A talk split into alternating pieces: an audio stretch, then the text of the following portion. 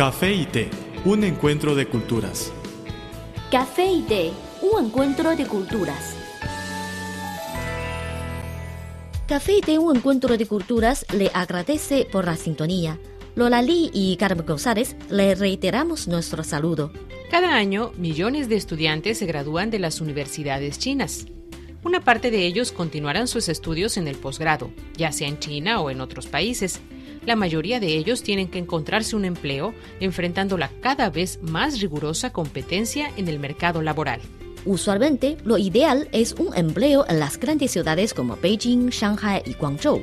Sin embargo, en los últimos años se ha notado un decrecimiento del interés de los recién graduados en trabajar en las metrópolis. Tras darle muchas vueltas, Yin Hang-lu decidió no buscar trabajo en Beijing o Shanghai, sino regresar a casa luego de graduarse en verano. Mi novio y yo estábamos teniendo dificultades con nuestra relación a distancia, de manera que cuando encontré trabajo en nuestra ciudad natal, decidí regresar a su lado una vez terminados mis estudios, explicó la joven de 27 años, quien concluyó su posgrado en la Universidad de Estudios Internacionales de Shanghai y planea casarse el próximo año. El incremento de los precios de la vivienda y las restricciones del hukou, o sea, el permiso de residencia permanente, plantean una gran incertidumbre, agregó. Según el resultado de un estudio publicado por la empresa de contratación en línea Chaopin y el Instituto de Ciencias Sociales de la Universidad de Beijing, los estudiantes universitarios muestran cada vez menos interés por trabajar en megaciudades como Beijing, Shanghai y Guangzhou después de graduarse.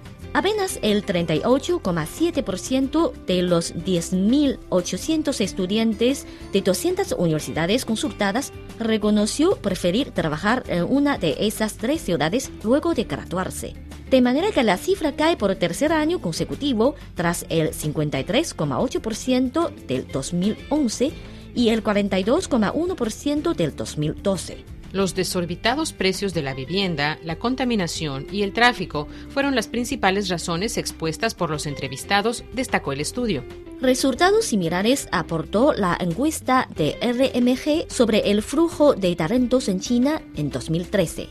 Aunque el 35% de los 4.000 empleados encuestados optaron por pertenecer en una de las principales ciudades, el 53% indicó que había pensado trasladarse a las ciudades de segundo o tercer nivel, un 16% superior a la cifra del año anterior. Algunos se refirieron incluso a la posibilidad de trasladarse a ciudades más pequeñas. Chu Hongyan, de Chaopin, subrayó que los datos de su compañía exhiben que en los últimos años las pequeñas y medianas ciudades de las regiones central y occidental chinas ofrecen más oportunidades de trabajo que las ciudades del este. Las economías locales de las ciudades desarrolladas en el este de China muestran una desaceleración del ritmo de crecimiento.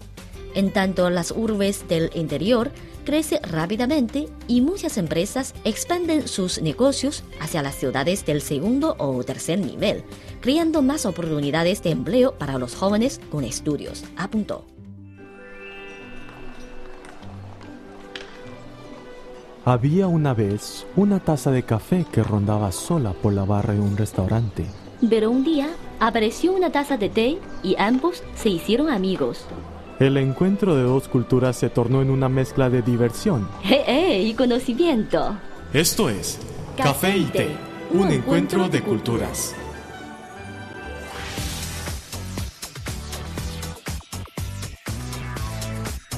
Visítenos en nuestro sitio web espanol.cri.cn.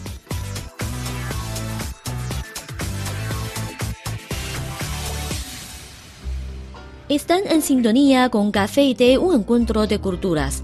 Carmen González y Lola Lee les reiteran el saludo. Nos gustaría recordarles que cualquier contenido que prefieran compartir o recomendarnos pueden enviárnoslo por email o por correo. Con muchísimo gusto recibiremos sus sugerencias y comentarios. Aquí tienen nuestras vías de contacto.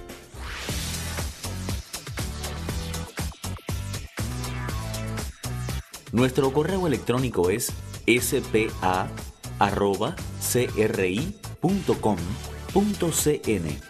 o bien puede enviarnos una carta a la siguiente dirección. Departamento de Español, Avenida San 16A, código postal 1040, Beijing, República Popular China.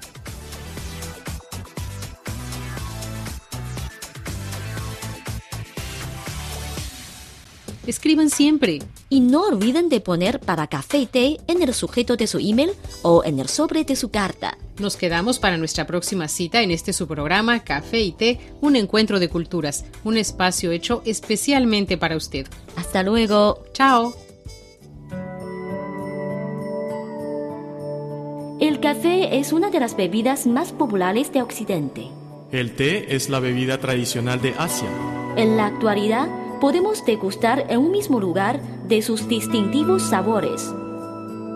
Así como el café y el té, las culturas de Occidente y Oriente tienen sus similitudes y diferencias. En nuestro programa podrá conocer algunos aspectos interesantes que estimularán sus conocimientos. Esto es Café y Té, un encuentro de culturas.